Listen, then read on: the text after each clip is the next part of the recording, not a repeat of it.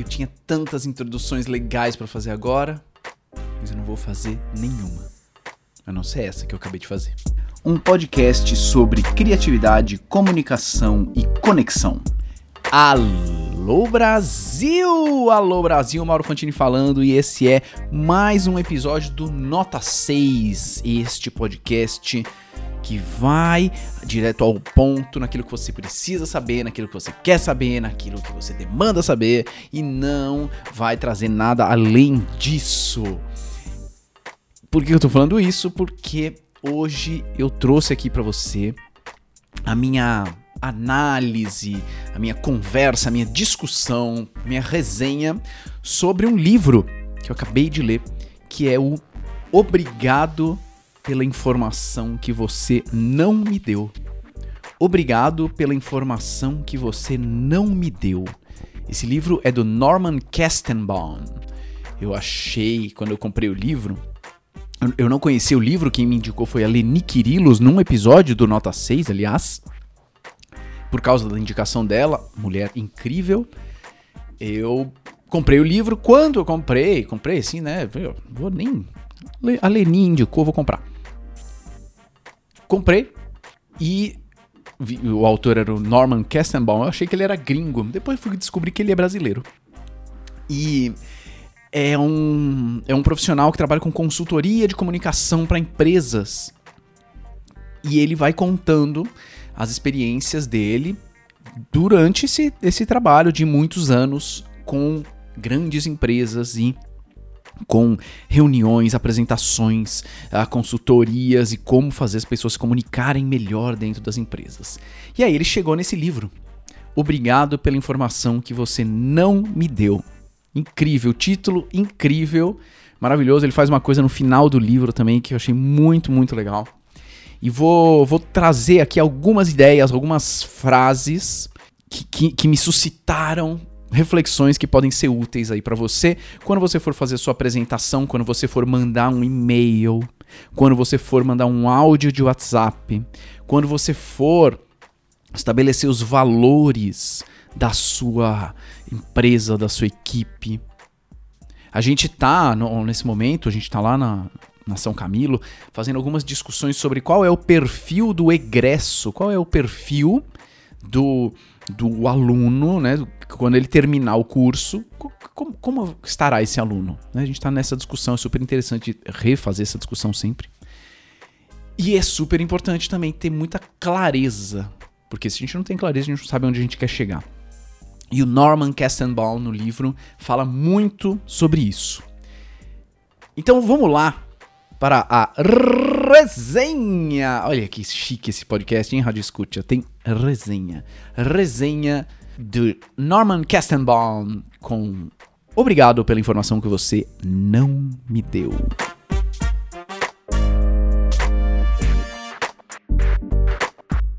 O autor começa a pintar um cenário no, no, no, início do livro sobre a quantidade bizonha de informações às quais estamos expostos.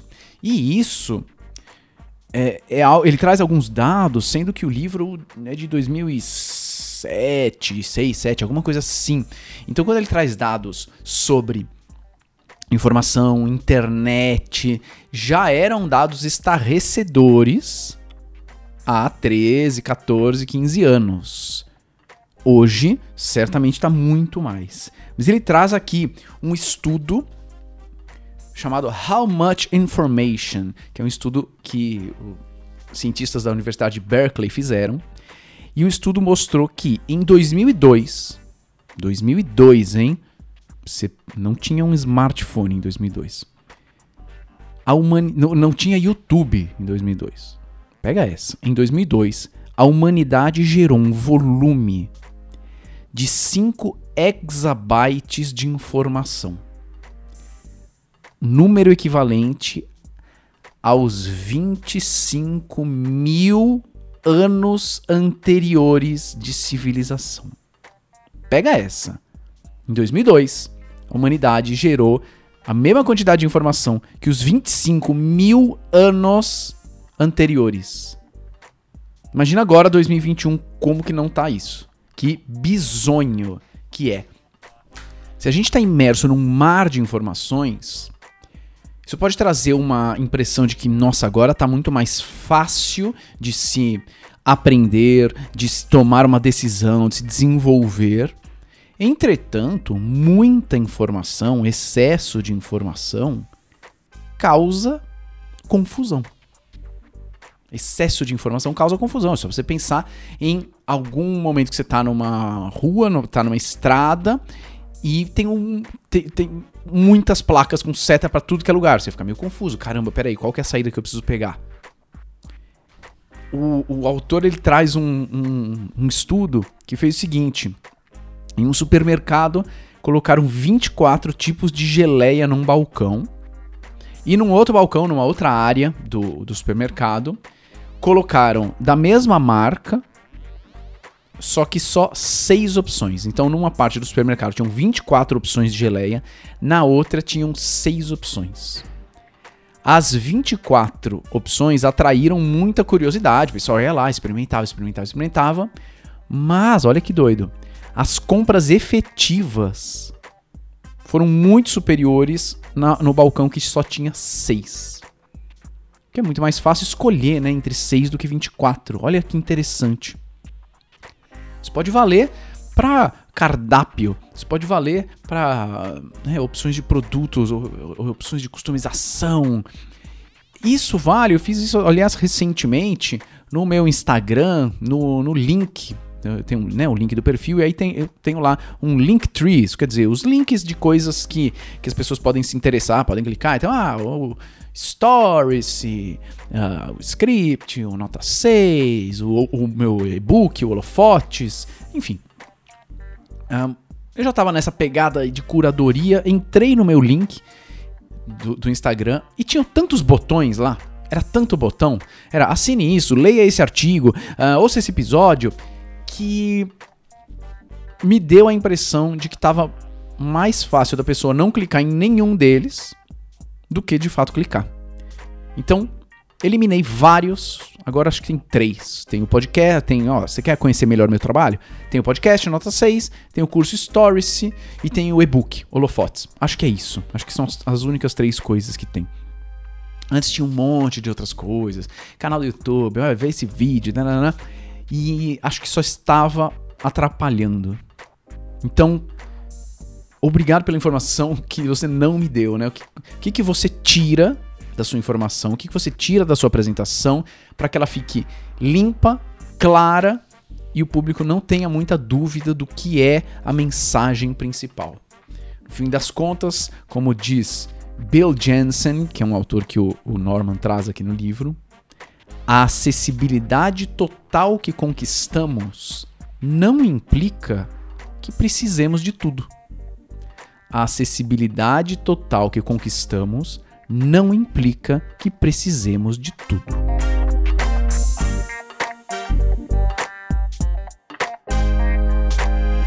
Ouvindo tudo isso, é até meio óbvio, né? Claro, quanto menos informações eu receber, e se eu receber as informações certas, vou ter muito mais clareza. Aí está o valor de um professor, aí está o valor de um apresentador, aí está o valor de um curso. Eu vou te dar as informações certas. É isso, aliás, é isso que eu uh, bato na tecla, que eu propagandeio sobre o Stories, que é o meu curso de storytelling. Ele tem tudo que você precisa e nada do que você não precisa. Tem muito livro, tem muita teoria, tem muita complexidade sobre storytelling. Eu fiz uma curadoria para aquilo que eu acho que você de fato precisa, aquilo que você de fato vai usar. Recebi um depoimento anteontem da Marcela, Marcela dizendo o seguinte: ah, maratonei o Stories em três dias, já usei no dia seguinte na minha live e consegui reter muito mais gente do que eu estava retendo antes, porque eu contei, contei uma história conscientemente, estrategicamente ótimo, fechou. Para mim, é, o, que interessa muito mais é a pessoa ver o curso e aplicar a parada, porque ela teve clareza do que ela precisa fazer, do que ter um curso completo, mas que a pessoa não aplique porque ela tá perdida num mar de informações. Então, é, é, parece meio óbvio quando a gente ouve isso. Entretanto, por que será que a gente faz tanta apresentação uh, complexa, cheia de informações, que aí o público tem que ficar tem que ficar destrinchando e tá, ele tá afogado num mar de informações. Por que será que a gente faz isso? Por que será que a gente vê tanto disso? O Norman Kestenbaum coloca uma, uma das hipóteses dele. E ele diz o seguinte: existe uma justificativa razoável para a gente dar valor a, a, a essa quantidade de dados, que é a exposição da dedicação. A exposição da dedicação. E ele diz o seguinte: é, isso era profundamente valorizado décadas atrás, tanto na escola, no trabalho, na família. Por quê? Porque quando os professores notavam o porte da pesquisa que você fez sobre um assunto, nossa, tem 10 páginas. Nossa, tem 20 páginas.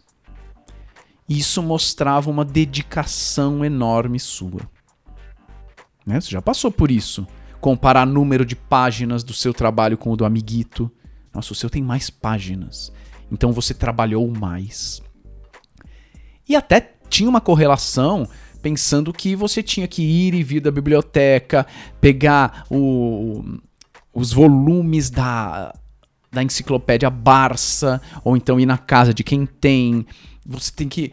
Uh, ou então você está fazendo uma pesquisa de artigo científico, você vai na biblioteca, pega o livro do tombo, pega a revista, tira a cópia da revista, lê o artigo, percebe que não prestou, volta de novo. Então era muito mais trabalhoso. E aí, o que, que acontecia? Você era, valori você era elogiado e valorizado pelo esforço. Então, se uh, você foi mal, se você fez um trabalho meio ruim, mas ainda assim era um trabalho grande, você, ah, tá, ó, sua nota não é tão boa, mas tem uma nota a mais aqui para você porque você se esforçou muito. Legal. Só que hoje eh, não faz sentido esse resquício. Esse resquício ficou em muitos de nós, né? Só que não faz sentido esse resquício porque pesquisar uh, chegar à informação não é difícil mais. Chegar à informação é fácil. Tá lá, mano. Digita no Google, digita no PubMed, digita no Google Acadêmico, digita no Cielo. Tá fácil de chegar na informação. Então, a dedicação de horas de busca perdeu valor. E o que interessa mais é a capacidade de estabelecer relevância e interpretação. Não, não faz mais sentido essa necessidade de mostrar serviço. Isso acontece muito com aluno de TCC que quer fazer uma introdução gigantesca do TCC. Então, a pessoa vai falar sobre ah, estresse uh, e sistema imune. E aí ela quer falar sobre a descoberta do estresse, sobre todas as células do sistema imune, uh, sobre todos os autores, e aí fica aquela introdução cheia, lotada. Sendo que muitas das informações ali não precisariam estar ali porque não ajudam o leitor a entender o que vem a seguir no trabalho na metodologia, no objetivo, no desenvolvimento. Então, se você ainda tem esse resquício de que quanto mais coisa eu colocar melhor na minha apresentação, no meu slide, no meu documento, no meu e-mail, porque isso vai mostrar dedicação, esquece, não é isso que as pessoas querem. Elas querem clareza, elas querem que você ganhe, que elas ganhem tempo, que você economize o tempo delas, que elas cheguem mais rápido onde elas desejam chegar. O Diego Sale, inclusive, tem um, um episódio dele aqui no, no, Nota 6. Ele diz, né, com muita, muita clareza e de um modo muito brilhante: ninguém quer conteúdo. Ninguém quer conteúdo. As pessoas querem a melhor rota para um destino desejado. Ninguém quer conteúdo. As pessoas querem a melhor rota para um destino desejado. E a melhor rota não necessariamente é a mais longa, mas ela é aquela que te leva num destino desejado. De um modo mais rápido, ou então de um modo mais interessante, ou então de um modo mais emocionante, depende, depende do público. Às vezes o público quer uma coisa, às vezes o público quer outra coisa. E você precisa entender isso, precisa entender o público para que você faça as escolhas corretas, as escolhas pertinentes do seu conteúdo e deixe coisas de fora, deixe conteúdo de fora. Obrigado pela informação que você não me deu.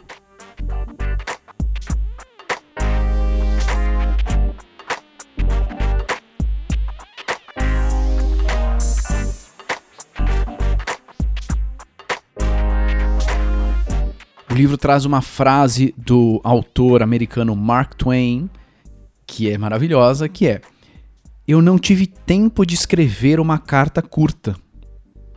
Portanto, escrevi uma carta longa no lugar. Eu não tive tempo de escrever uma carta curta. Portanto, escrevi uma carta longa no lugar. Escrever a carta curta demanda curadoria, demanda limpeza, demanda tratar a informação. E aí, dá trabalho, amigo, dá trabalho. É mais fácil escrever a carta longa do que escrever a carta curta. Motivos para você não escrever a carta curta, dá mais trabalho. Motivos para você não escrever a carta curta. E ah, será que o pessoal vai achar que eu não me dediquei muito? São uh, resquícios que você deve deixar de fora. O Bill Jensen diz o seguinte: ele diz que quando a gente vai fazer uma apresentação, muitas vezes os objetivos não são claros porque são muitos. Olha que legal. Numa apresentação, muitas vezes os objetivos não são claros porque são muitos. Isso acontece muito no mundo corporativo, quando as pessoas começam a usar palavras que quase querem dizer alguma coisa, aí elas precisam de mais palavras que quase querem dizer alguma coisa, e a coisa vai ficando enorme. Tipo, precisamos adotar as melhores práticas, mas com foco no cliente, claro. Sem isso, perderíamos nossa vantagem competitiva, afetando o bottom line no longo prazo. Mas se não alinharmos os stakeholders, vamos deixar de estar agregando valor ao negócio. Olha o tamanho de tudo isso, que acaba não dizendo nada. Parece que são muitos objetivos, mas nenhum deles é muito claro e aí isso, imagina que isso é apresentado para um, uma pessoa recém-contratada na empresa. Com, com foco no cliente, nossa equipe estará gerando resultados e agregando valor. É, não serviu para nada para a pessoa que acabou de entrar aqui. Tá, e aí? O que, que eu faço? Eu não, tô, eu não consigo tomar uma ação com esse monte de objetivos pouco explicados. Então, melhor ter poucos objetivos, melhor, mais tangíveis, mais claros do que ter um monte de objetivo uh, que não diz nada.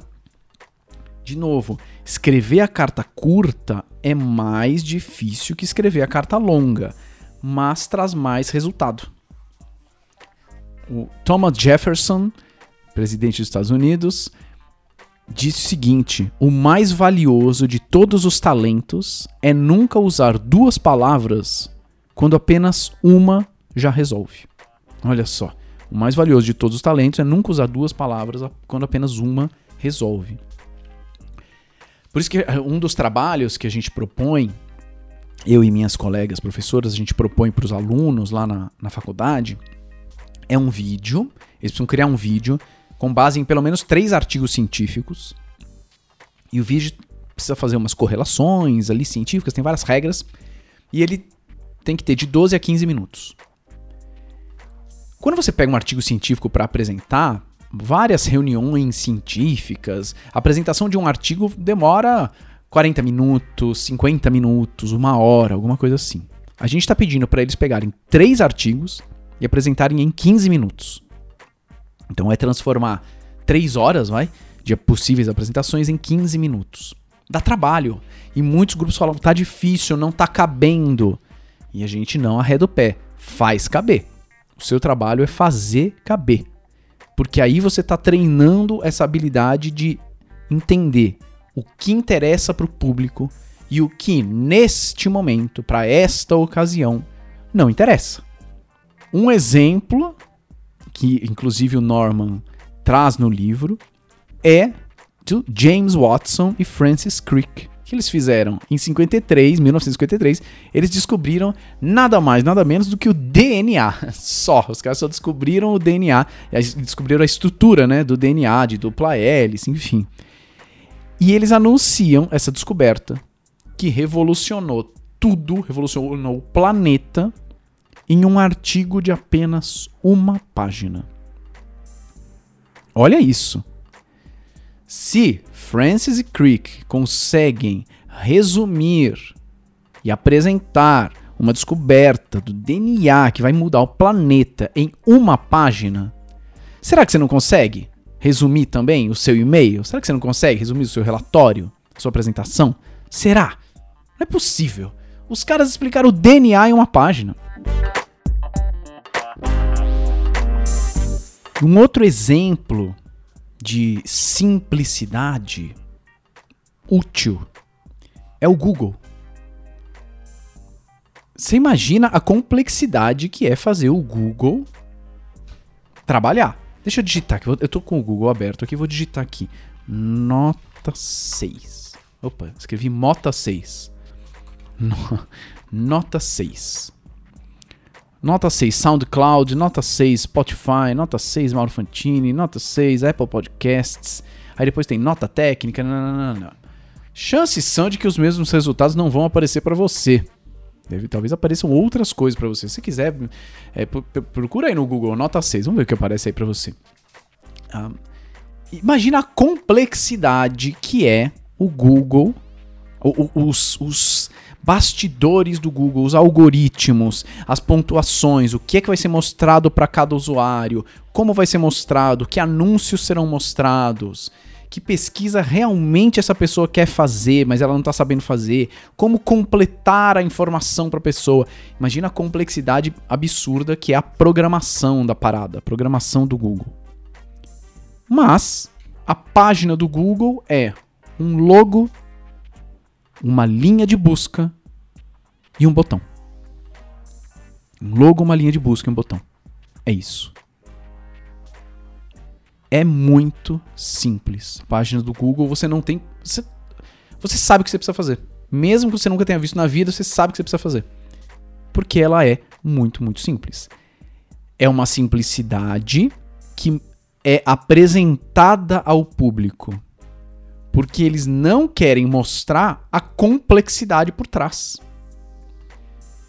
Se você é um pouco mais velho, você viveu mecanismos de busca antes do Google. O, o Alta Vista ou Yahoo. Se você lembrar, quando você entrava no Alta Vista, quando você entrava no Yahoo com o seu Netscape, o seu browser Netscape, era uma zona, porque era notícia, banner, coisa piscando, propaganda, login de sei lá o que. Além disso, tinha a barra de busca. Quando você entra no Google, tem um logo, tem uma linha de pesquisa, tem um botão. É isso. O, o que não quer dizer que não é complexo, que não tem um trabalho bizonho. Então, lembra do Google lembra do o lançamento do iPhone, o iPhone em 2007, quando o Steve Jobs lançou o, o iPhone, uma das coisas que ele mostra são quatro smartphones da época com os seus teclados, né, aqueles teclados físicos. Ele fala, cara, olha a, olha o tamanho, olha metade do telefone, olha a área do telefone que é tomada por esses botões. É muito botão. É muito botão. Sendo que não é em todos os aplicativos que você vai usar todos esses botões. Não são. É, esses botões talvez pudessem ser um pouquinho diferentes para cada aplicativo que você vai usar, mas não dá porque ele já está lá. E é muito botão. A gente vai trocar todos esses botões por uma tela inteira enorme. O iPhone lançou as telas enormes, né? Em comparação com o que tinha na época. E a gente vai ter um botão. Tem um botão. Assim como o Atari. O videogame Atari, né? Tem um botão. É isso. O que não quer dizer que o iPhone é algo simplório, é algo com, com pouca tecnologia. Não, era a época que foi lançado, era o produto, o, o telefone, smartphone mais tecnológico, mais moderno que tinha. mas ainda assim pautado pela simplicidade. Tanto é que uma pesquisa da Philips, e o Norman traz aqui no livro, mostra que 30, olha isso, 30% dos produtos domésticos da empresa são devolvidos porque as pessoas consideram que o seu uso é muito complicado. Olha só. Pega essa. 30% dos produtos domésticos são devolvidos porque as pessoas acham que o seu uso é muito complicado. Então a pessoa quer um liquidificador, foi atrás de um liquidificador, comprou um liquidificador, esperou ele chegar e quando chega, 30% devolve por achar que é mais complicado. Por que eu estou falando dessas etapas? Porque o liquidificador é uma ideia, é uma promessa, assim como a sua apresentação. Mas, pe, pe, ah, meu, pega, sério. 30% das pessoas quiseram, foram atrás, compraram, esperaram, chegou o liquidificador e 30% devolve. Imagina o que acontece se a sua apresentação é complicada demais, é tida como complicada demais. E se você está apresentando para pessoas que, a princípio, não queriam a sua apresentação, não buscaram a sua apresentação, não compraram a sua apresentação, não esperaram a sua apresentação. Tá entendendo? Muitas apresentações que você vai fazer não são, a princípio, de antemão, tão desejadas como um liquidificador. E se o liquidificador, que já é desejado, 30% da galera vai devolver, imagina o que acontece com a sua apresentação, se a sua apresentação for complicada, for vista como complicada, e for apresentada para pessoas que não estão, a princípio, de antemão super afim dela, Imagina quantas pessoas não vão devolver. O que é devolver a sua apresentação? Não prestar atenção, não comprar sua ideia, não comprar seu produto, não comprar seu serviço, não embarcar na sua jornada, não ah, entrar na mesma, na mesma sintonia que a equipe. E aí você tem perda de tempo, você tem perda de esforço, você tem perda de dinheiro, você tem perda de relações humanas. Tá sacando a importância de você não dar informações e transformar a sua apresentação mais em página de Google, mais em iPhone, mais em liquidificador que é fácil de usar. Ah, Brasil.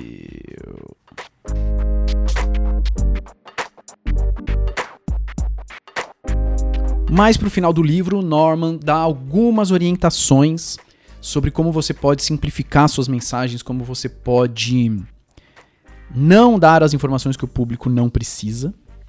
E uma delas, queria focar nessa aqui, é o distanciamento. Então ele está falando sobre quando você vai preparar uma apresentação, não comece no computador. Não, não abra o PowerPoint. Eu sempre defendo isso, inclusive o script é baseado nisso, né? Meu curso script é baseado nisso. Não abra o computador. Porque quando você abre o computador, você está lá vendo um slide.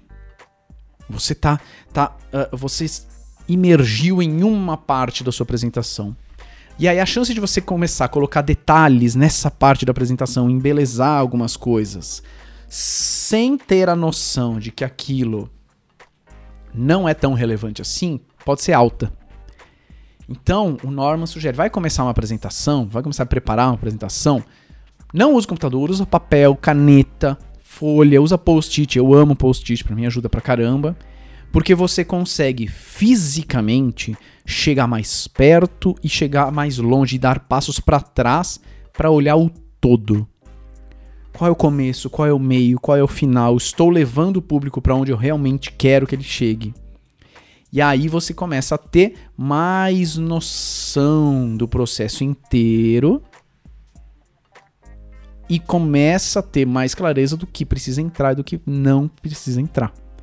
O Gary Kasparov, grande jogador de xadrez, diz o seguinte: é, olha só, campeão de xadrez. É importante ter distanciamento para olhar o jogo inteiro. Uma visão panorâmica que permita traçar estratégias. Poucos conseguem girar essa chave.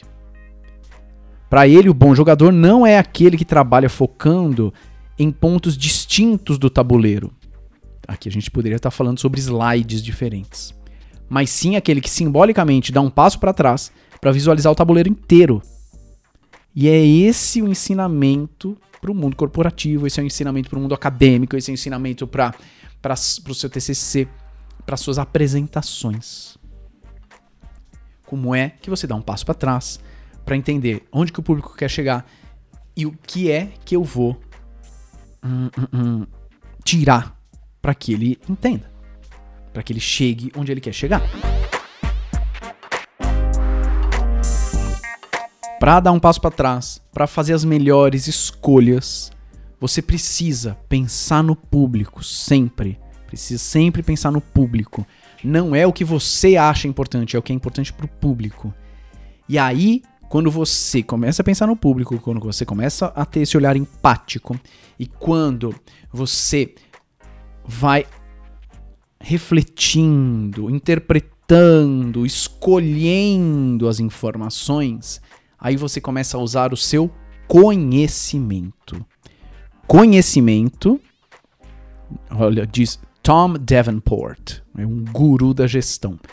Conhecimento é informação combinada com experiência, contexto, interpretação e reflexão. Isso que é conhecimento. Então, é aí que você vai usar o seu conhecimento. Se você só taca a informação num slide e lê para as pessoas, você não está usando o seu conhecimento, você só está replicando informações. Como é que você usa o conhecimento? E aqui vou terminar com uma história que o, o Norman Kestenbaum conta no livro.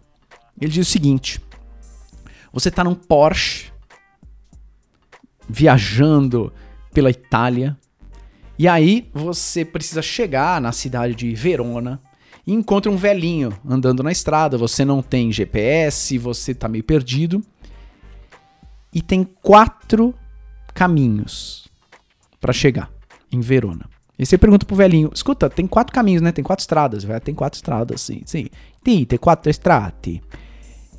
E aí você fala: tá, as distâncias eh, são as mesmas? Ele falou: não, não, não. Uma é 100 km. Maravilhoso esse meio italiano.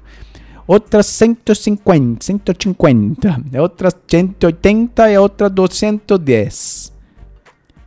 E aí. Tá. Então as distâncias são diferentes. E que diferença tem? E, e, além disso, tem alguma outra diferença nas estradas? E aí o velhinho diz: agora eu vou ler em português, tá? Porque eu não tenho tanto italiano, tipo zero italiano para isso. E aí o, o velhinho diz o seguinte: ó, a primeira estrada tem paisagens maravilhosas, montanhas nevadas, lagos, é linda. A segunda é uma buraqueira só, toda de terra, é, é pra rally. E você tá viajando com o seu Porsche, tá? A terceira é a mais nova, é uma via expressa recém-inaugurada, tá lisinha, é um, um, tapete.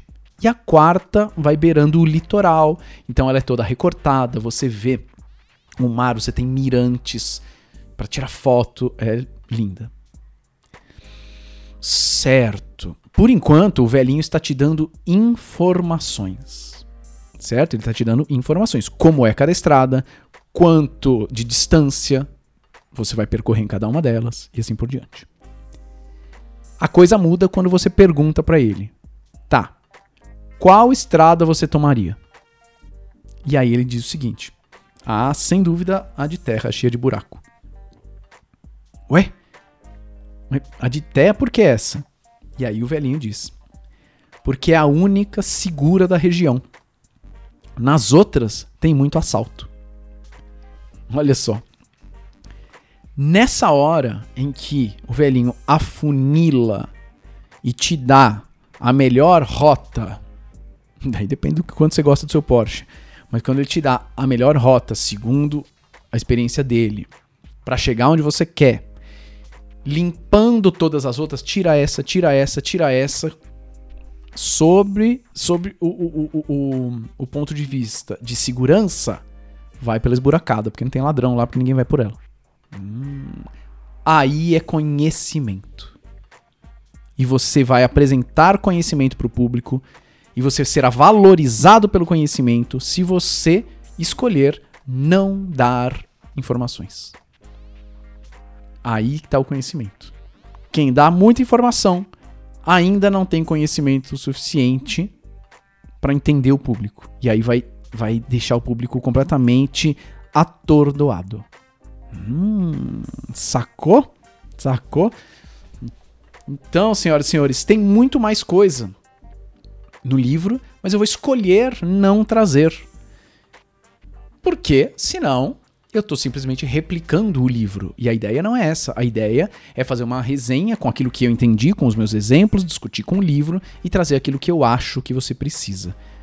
O episódio poderia ser muito mais longo, mas não será. Afinal de contas, eu preciso fazer o que eu falo. Se, se esse episódio durasse três horas, não faria o menor sentido. Inclusive, isso é algo muito legal que o Norman faz no final do livro. Tinha falado no começo do episódio. O último capítulo, capítulo 14, é um livro em uma folha. E ele resume o livro inteiro em uma folha. Muito legal isso. Muito legal. Pô, Norman, você tá falando para ser simples, você tá falando para ser simples, para ser conciso, para trazer o que o público realmente precisa, mas você sabe fazer isso? E ele mostra, eu vou fazer aqui um livro em uma folha. Então tem uma folha que resume o livro. Achei isso muito, muito, muito legal. Inclusive, ele no final dessa folha diz o seguinte: se você encontrar um amigo que tenha curiosidade sobre esse livro, mas não tem muita paciência para ler, pegue essa última folha e, ao invés de ler, você interprete essa folha para ele eu garanto o sucesso da iniciativa. Olha só, e aí ele já usa isso como um possível chamariz para outros leitores. Né? Meu, quer falar do meu livro? Minha sugestão, fale dessa folha. Eu, Mauro Fantini, resolvi falar de outras coisas, porque o podcast é meu, eu faço o que eu quiser. Certo? Então, senhoras e senhores, tinha muito mais coisa para falar, não vou falar, porque eu quero que você me agradeça pela informação que eu não te dei.